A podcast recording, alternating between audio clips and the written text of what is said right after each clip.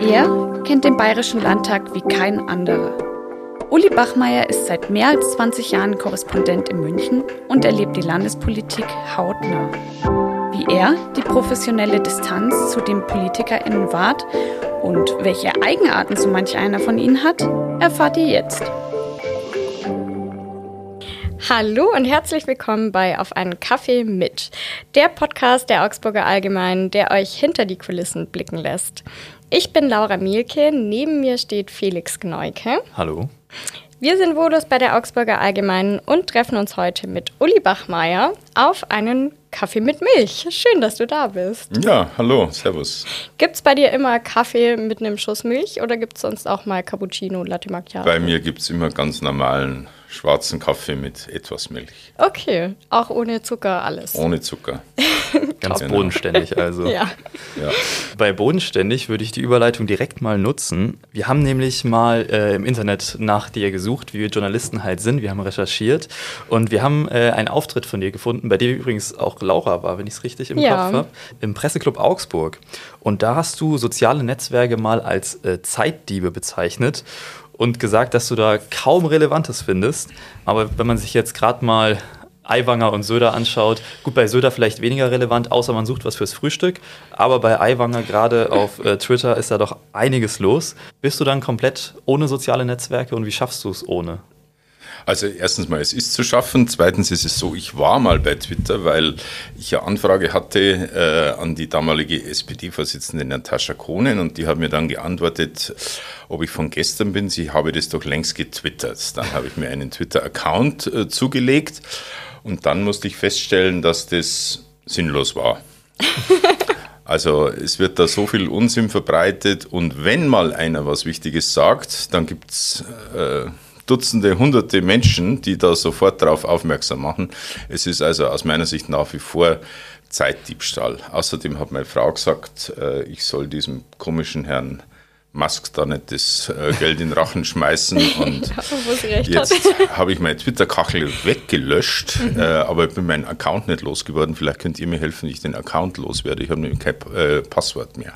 Das machen wir im Nachhinein. das können wir nachher im Nachhinein. Okay, super. Also, okay. Das, da erklären wir jetzt nicht währenddessen, wobei ich weiß nicht, ob das alle wissen, wie man das macht, aber genau. Aber es ist natürlich auch so, also im, ähm, äh, im politischen, das, was Twitter transportiert, ist eher so atmosphärisches. Das ist nicht was, was wirklich interessant oder relevant ist in den meisten Fällen nicht. Außer einer verplappert sich oder sagt was ganz Schlimmes, macht einen Ungeziefer-Vergleich oder einen Nazi-Vergleich oder sonstige, sonstige Sachen. Dann, aber dann ist es binnen weniger Minuten am Markt. Es ist also völlig sinnlos und tatsächlich Zeitdiebstahl. Okay. Ja, also dann äh, quasi ganz oldschool die Menschen anrufen und ansprechen, oder? Oder wie machst du Ja, das richtig. Am liebsten treffen natürlich. Darum bin ich viel im Landtag. Mhm. Das persönliche Gespräch ist durch nichts zu ersetzen.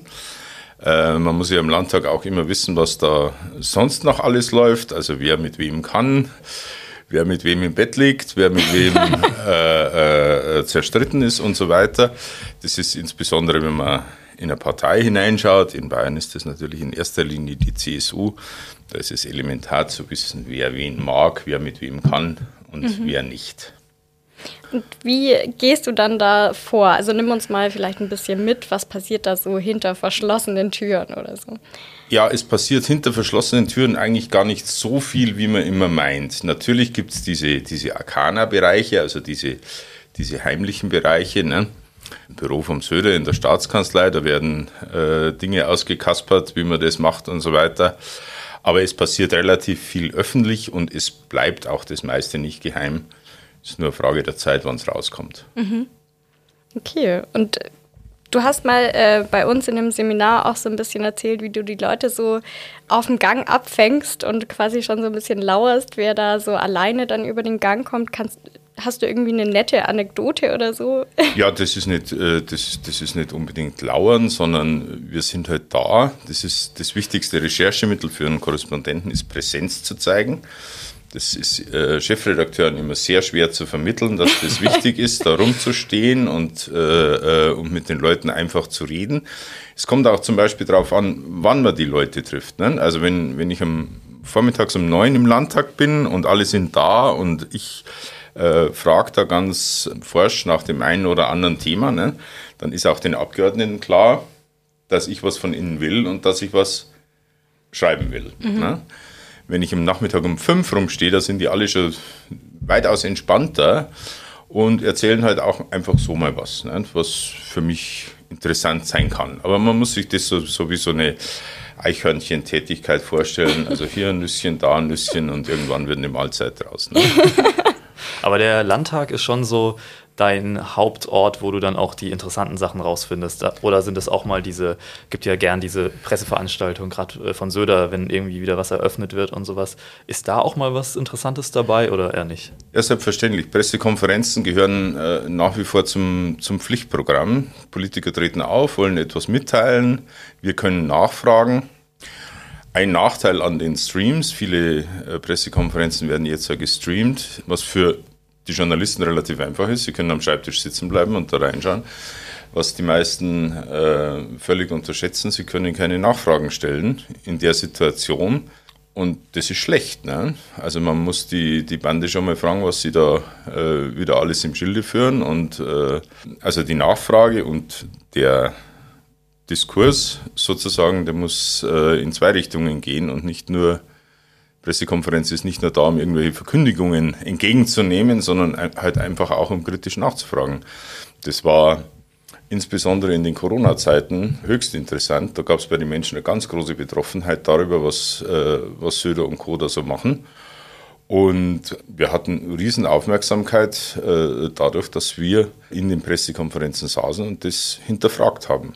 Nachhinein muss ich sagen, wir hätten es noch ein bisschen stärker hinterfragen sollen, aber es wurden Fragen gestellt und das ist das, äh, der wichtigste Punkt bei so einer Pressekonferenz. Jetzt bist du bei so einer Pressekonferenz ja einer von vielen Journalisten und Journalistinnen. Äh, spricht man sich da auch mal untereinander ab, in welche Richtung man so fragt oder ist es dann so ein Kampf untereinander? Ich will meine Frage durchbringen. Nein, die bayerischen Journalisten, also die Landtagsjournalisten kämpfen nicht untereinander. Das ist eigentlich ein sehr ich mag nicht sagen verschworene Gemeinschaft, aber es ist ein sehr kollegiales Zusammenwirken und die Fragen ergeben sich auch einfach aus der Reihenfolge. Nicht? Also ich muss einem Kollegen von den Nürnberger Nachrichten oder von der Mainpost oder von der Süddeutschen Zeitung nicht erzählen, was er zu fragen hat. Der weiß genau noch, was, welche Fragen noch offen sind. Nicht? Das ist eher Arbeitsteilung. Okay. Arbeitet man da auch mal so ein bisschen zusammen? Also wenn da jetzt eine Person sagt, du, ich bin da vielleicht was auf der Spur oder so. Ähm, hast du da vielleicht dann auch Informationen oder also ja, recherchiert man da auch mal gemeinsam an dem Thema? Das gibt's, das kommt auf das Thema an. Da gibt es so, ich würde mal sagen, äh, thematische Allianzen, das kommt vor. Äh, in aller Regel arbeiten wir aber alleine für mhm. uns, für uns selber. Ne? Und äh, was es dann auch noch äh, gibt, das ist vielleicht äh, die Frage vorher gewesen mit dem äh, mit dem Hinterzimmer. Also das Hinterzimmer gibt es eigentlich nicht, aber es gibt Hintergrundgespräche, wo Politiker da sitzen und auch mal etwas erzählen, was sie nicht laut sagen wollen, also irgendwelche Erwägungen, die es im Hintergrund gibt oder, oder Dinge, die auch schwieriger zu kommunizieren sind oder Personalangelegenheiten und so. Und da sitzen auch alle beieinander. Ne? Also im Hinterzimmer sind dann die Sachen, die sie nicht sagen wollen. Und jetzt sind wir aber schon im Landtag gewesen. Da gibt es natürlich auch die Sachen, die sie gerne sagen wollen. Und das passiert ja dann meistens bei den Reden.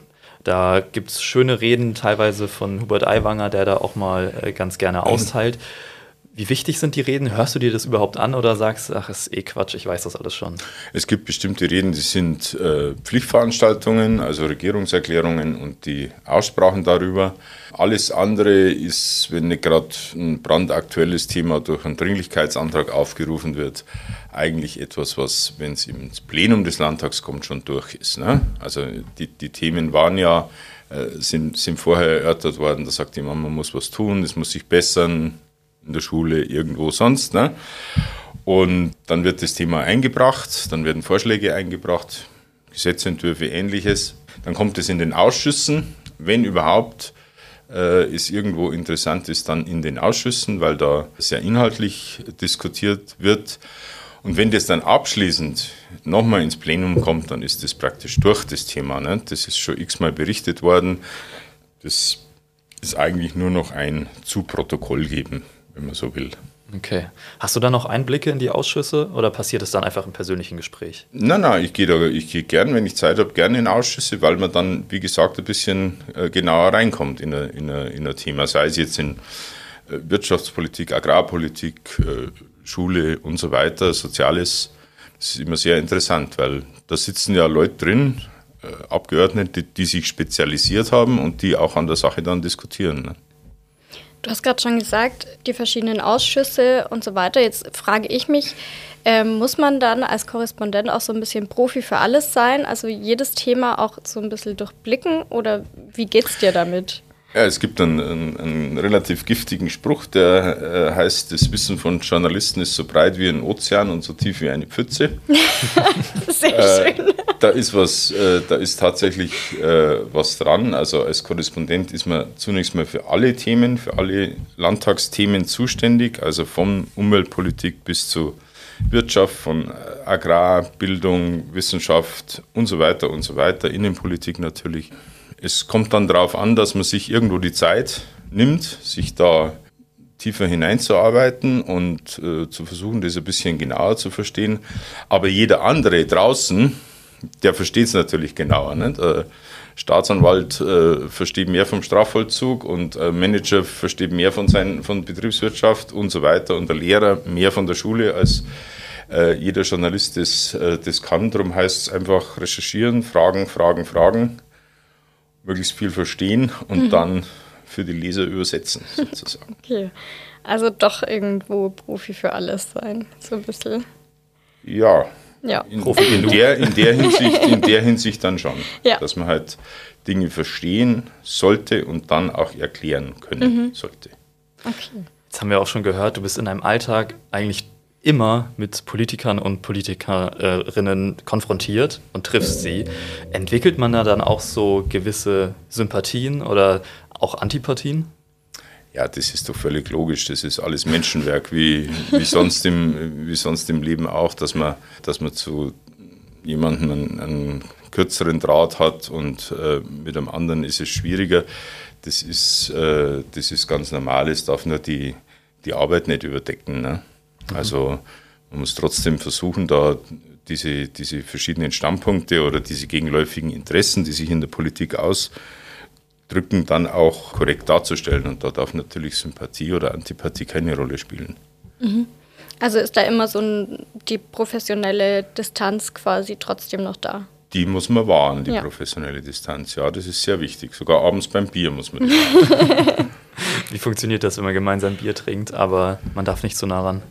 Die meisten, die, ich sage mal, auf der anderen Seite als Politikerinnen oder Politiker tätig sind, die wissen das auch genauso wie wir. Ne? Aber äh, immer wenn man es mit Menschen zu tun hat, muss man halt auch mal in Ruhe miteinander reden können und den anderen kennenlernen. Das ist ja, wie ich schon gesagt habe, so eine Eichhörnchen-Tätigkeit. Nicht? Was, die wichtigste Frage an einen Politiker ist immer, was ist sein Motiv? Was will er? Warum will er etwas? Ne? Ist er jetzt nur auf Karriere aus oder hat er echtes politisches Anliegen? Ne? Und das ist für mich eigentlich der, der Hauptgrund, jemanden zu beurteilen. Wenn ich jemanden treffe, von dem ich merke, er hat ein echtes politisches Anliegen, vor dem habe ich mehr Respekt als äh, vor einem, der nur äh, drin sitzt, um irgendwann Staatssekretär oder Minister zu werden. Ne? Mhm. Gab es dann auch schon so Momente, wo wegen deiner Berichterstattung Leute nicht mehr mit dir gesprochen haben und du das dann irgendwie wieder einfangen musstest im Nachhinein? Hast du da mal ein Beispiel vielleicht? Ja, es gab, natürlich sind die Leute manchmal beleidigt oder fühlen sich äh, zu Unrecht äh, äh, kritisiert. Beim Markus Söder ist mir das mal passiert, da hat er gesagt, da haben sie aber jetzt nicht recht gehabt mit ihrer Kritik. Dann habe ich gesagt, nehmen Sie es einfach für andere unentdeckte Verfehlungen, das passt dann schon wieder. Ne? also so, äh, man kann es auf, auf, dieser Ebene, auf dieser Ebene abhandeln. Äh, ich habe jetzt in 21 oder 22 Jahren eine Gegendarstellung bekommen, da bin ich relativ stolz darauf, dass es nicht mehr mhm. waren. Und auch das war ein äh, Flüchtigkeitsfehler. Also äh, das ist ja das, das, das Schöne am Landtag, man trifft sich immer wieder. Man, man ist äh, nicht so weit voneinander entfernt wie zum Beispiel im Bundestag. Ne? Im Bundestag ist das ist viel größer, viel weniger familiär, in mancherlei Hinsicht auch ernsthafter, weil dort halt viel, viel mehr Gesetze gemacht werden, die unmittelbare Auswirkungen auf, auf Menschen haben. Der Bayerische Landtag hat ja nur eigenständige Kompetenzen, was die äh, Bildungspolitik betrifft und ein bisschen innere Sicherheit. Alles andere muss immer sich an Bundesgesetzen entlang bewegen. Und also in aller Regel kommt man mit den Leuten klar. Die mit uns, das ist ja von, von beiden Seiten her manchmal auch nicht so einfach. Aber größere Zerwürfnisse wüsste ich jetzt nicht. Okay. Jetzt ist ja bald wieder Landtagswahl. Politisch gibt es da gerade in Bayern auch wahrscheinlich wenig äh, Wichtigeres. Wie sieht so deine Arbeit in den Vormonaten aus, also vor der Wahl? Ja, die meisten Menschen meinen ja, wir hätten vor der Wahl die meiste Arbeit. Das ist nicht richtig, wir haben nach der Wahl die meiste Arbeit. Ah, okay. Äh, erstens mal wird vor der Wahl, äh, sagen wir mal, um es vorsichtig auszudrücken, nicht immer die ganze Wahrheit gesagt mhm. und äh, die kommt nach dem Wahltag dann halt ähm, doch wieder ans Licht.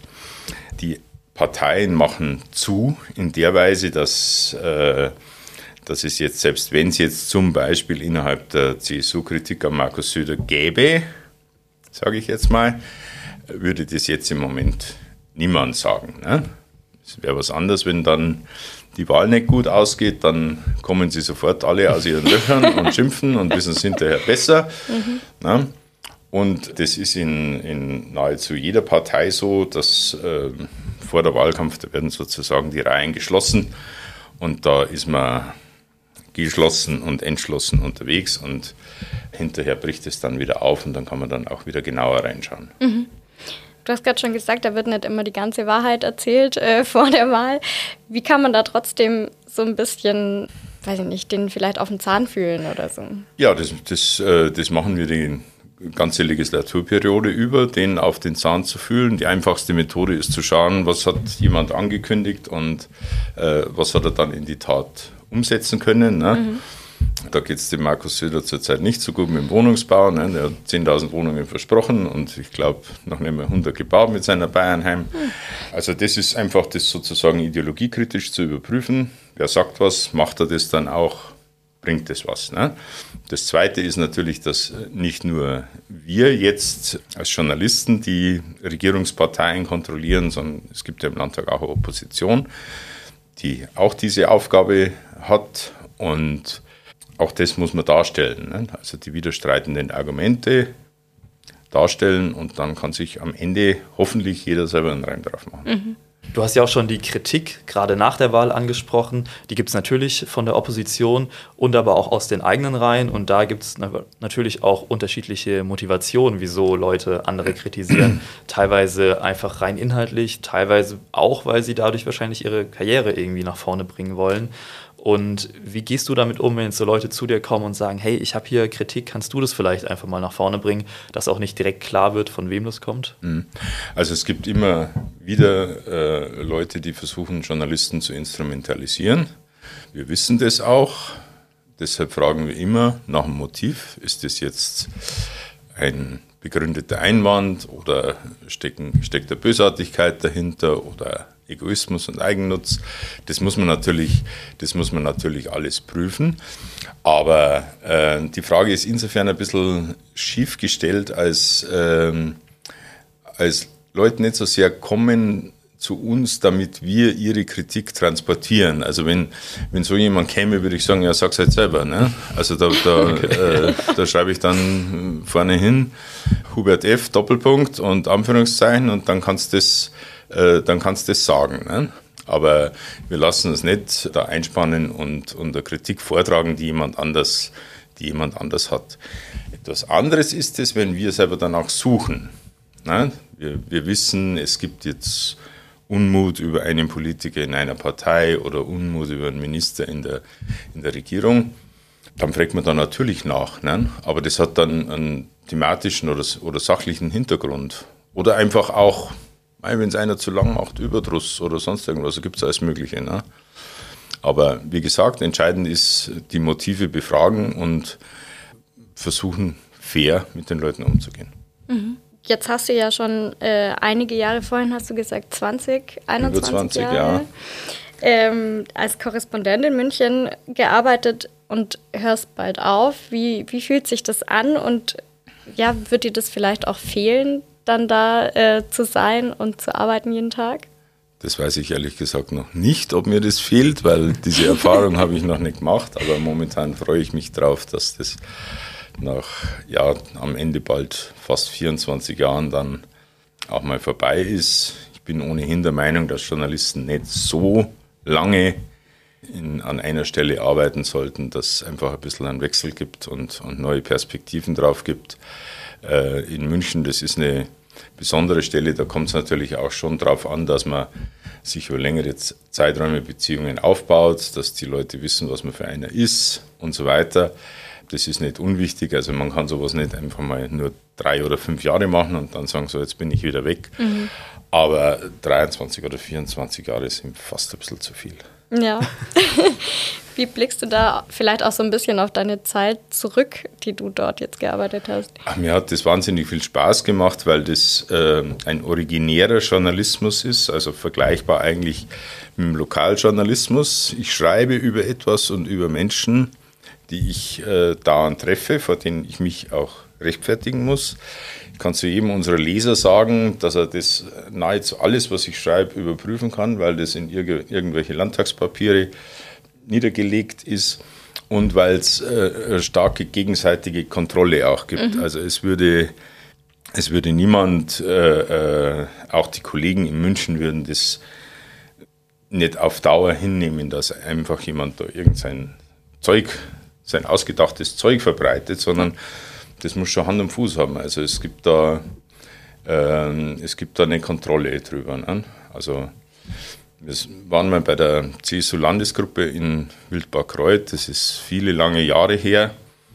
Äh, entgegen der allgemeinen Vorstellung war es dort immer sehr langweilig. Also nicht nur sehr kalt, und, äh, sondern auch sehr langweilig, weil da wenig passiert ist. Aber weil immer alle hingefahren sind, sind halt wieder alle hingefahren und dann, dann musste was berichtet werden. Und äh, das war die Zeit, als die Monika Hohlmeier bayerische Kultusministerin war, vor 15, 16, 17 Jahren ungefähr, ich weiß nicht mehr genau, 2004 oder 2005 war das. Und sie stand sehr in der Kritik wegen ihrer Rolle äh, in der Münchner CSU. Und dann war ein Kollege aus Berlin da, ich sage jetzt nicht von welcher Zeitung, es war eine Ostzeitung. Und der setzte sich dann bei uns an den Tisch und hat gesagt, ja, was ist denn jetzt hier mit der Hohlmeier? Muss die zurücktreten? Wir haben gesagt, das wissen wir nicht. Ne? Und dann hat er gesagt, ja, wenn sie zurücktreten muss, äh, wer wird das dann? Wer wird dann der Nachfolger? Nicht? Wir haben ja dann den damaligen Bildungsausschussvorsitzenden Sigi Schneider genannt, der dann auch später Kultusminister wurde und die Renate Dodell, die Fraktionsvize war. Die kannte dann beide nicht. Der war aus Berlin, wie sollte sie auch kennen? Er hat gesagt, ja, und wenn es die nicht werden, wer wird es denn dann? Ne? Dann haben wir gesagt, naja, es kann sein, dass der Edmund Stoiber mit dem äh, achtjährigen Gymnasium so viel Ärger hat, dass er äh, jemanden braucht, der schon mal ein Ministerium geleitet hat.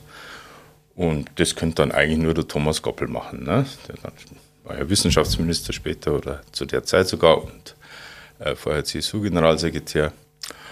Und das hat dem Kollegen gereicht und äh, drei Stunden später bekomme ich einen Anruf von der Chefredaktion, dass da eine Zeitung aus dem Osten meldet, dass der Thomas Goppel neuer bayerischer äh, Kultusminister wird und warum ich das nicht weiß. Und dann habe ich gesagt, ich weiß es tatsächlich nicht, ich weiß aber, wo es herkommt. Ne? Mhm. Und das war ein sehr unsauber arbeitender Kollege, der hat das praktisch vom Mittagstisch weg einfach geschrieben, ohne das nochmal gegenzuchecken. Und äh, das wird in München nicht passieren. Mhm. Also da gäbe es Klassenkeile. Okay. Gibt es für dich auch so große Momente in der bayerischen Landespolitik, auf die du so ein bisschen wehmütig zurückschaust, auch mit deiner äh, Berichterstattung? Ja, es gab natürlich sehr lustige Momente mit Edmund Stoibers Problembären äh, zum Beispiel oder auf, auf Reisen oder das ist, ja, kann man nicht so ganz schnell erzählen, ne? aber der Edmund Stoiber war zum Beispiel, als er Kanzler werden wollte, äh, gab es eine große Indienfahrt, er war in Indien eingeladen, er war mächtig stolz und wir haben dann eine, eine Riesentour gehabt mit einer ganz großen Gruppe von Begleitern aus Wissenschaft und, und, äh, und Politik und Wirtschaft und so weiter. Und er wollte unbedingt ein Foto haben mit seiner Karin am, auf dem Liebesbankerl am Taj Mahal. Ne? Deswegen musste man also auch extra noch zum Taj Mahal. Das war wunderbar. Ne? Und dann hat, äh, haben die Reiseführer da vorher diese Geschichte erzählt vom Taj Mahal mit dem Mogul und seiner Lieblingsfrau, die ihm 16 Kinder geboren hat und der dann das Grabmal errichtet hat und dass die 20 Jahre gearbeitet wurde und 22.000 Arbeiter und aus weißem Marmor und das ist wirklich wunderschön. Ne? Und dass der Mogul dann noch äh, auf der anderen Seite vom Fluss eins aus schwarzem Marmor bauen wollte und dann haben sie ihn so abgemurkst wie hier den König Ludwig, ne? weil er zu viel Geld äh, verbraucht hat. Also und wir kommen da hin ne? und äh, alles wunderbar, ein herrliches Gebäude, schöner sonniger Tag. Und dann steht hinterm Taj Mahal die Kollegin vom Bayerischen Rundfunk und versucht ein einfühlsames Interview mit Edmund Stoiber zu führen und sagt, Herr Ministerpräsident, Sie sind das erste Mal in Ihrem Leben mit Ihrer Frau am Taj Mahal. Was empfinden Sie? Ne? Und der Edmund Stoiber in seiner, seinem Technologiewahn da, damals hat er gesagt, das ist natürlich eine heute unvorstellbare Verschwendung von Ressourcen. Ne? Dann haben alle gelacht oh und der Regierungssprecher kommt angesprungen, zieht ihn weg und sagt, Herr Ministerpräsident, Monument der Liebe müssen sagen. Ne? Also, ja, das Interview wurde dann nochmal gemacht. Und das war sehr lustig, ja. Ja, sehr schön. Sehr schön. Jetzt hätte ich vielleicht noch eine Frage. Du hast ja vorhin, haben wir ja irgendwie auch darüber geredet, ähm, dass man mit den einen dann Sympathien und Antipathien entwickelt. Wenn du jetzt aufhörst, gibt es da vielleicht auch Menschen, mit denen du Kontakt hältst, wo dann die professionelle Ebene äh, nicht mehr da ist? Das weiß ich ehrlich gesagt noch nicht, aber auf jeden Fall ist man dann aus dem Rennen. Ne? ja. Wenn man aufhört, ist man aus dem Rennen, dann ist das äh, zunächst mal Schluss aus vorbei. Äh, ich höre immer wieder von, von ehemaligen Abgeordneten oder auch ehemaligen Ministern, äh, dass sie selber gar nicht mehr durchdringen hier, dass sich keiner mehr für sie interessiert. Ich denke und hoffe, dass es mir auch so geht. also ich höre da, wie gesagt, ganz gerne auf und werde das dann aus der Ferne nur beobachten. Und ob da irgendwelche Kontakte übrig bleiben, ich weiß es nicht. Okay, super. Dann haben wir noch ein paar Entweder-Oder-Fragen für dich. Dafür bauen wir kurz um. Söder oder Seehofer? Seehofer. Weißbier oder Helles? Helles. Plärrer oder Wiesen? Sorry, Wiesen. Irland oder Italien? Beides. Beides, ja. Haben wir rausgefunden. Deine Lieblingsländer oder wie? Okay. Ähm, und äh, die Abschlussfrage, die wir allen stellen: Riegele oder Paulaner Spezi? Riegele. Ganz klar. und das, obwohl du in München bist. Ja. Ja, sehr schön. Dann herzlichen Dank dir für deine Zeit, dass du bei uns warst. Und dann hören wir uns beim nächsten Mal wieder bei Auf einen Kaffee mit. Tschüss. Tschüss. Servus.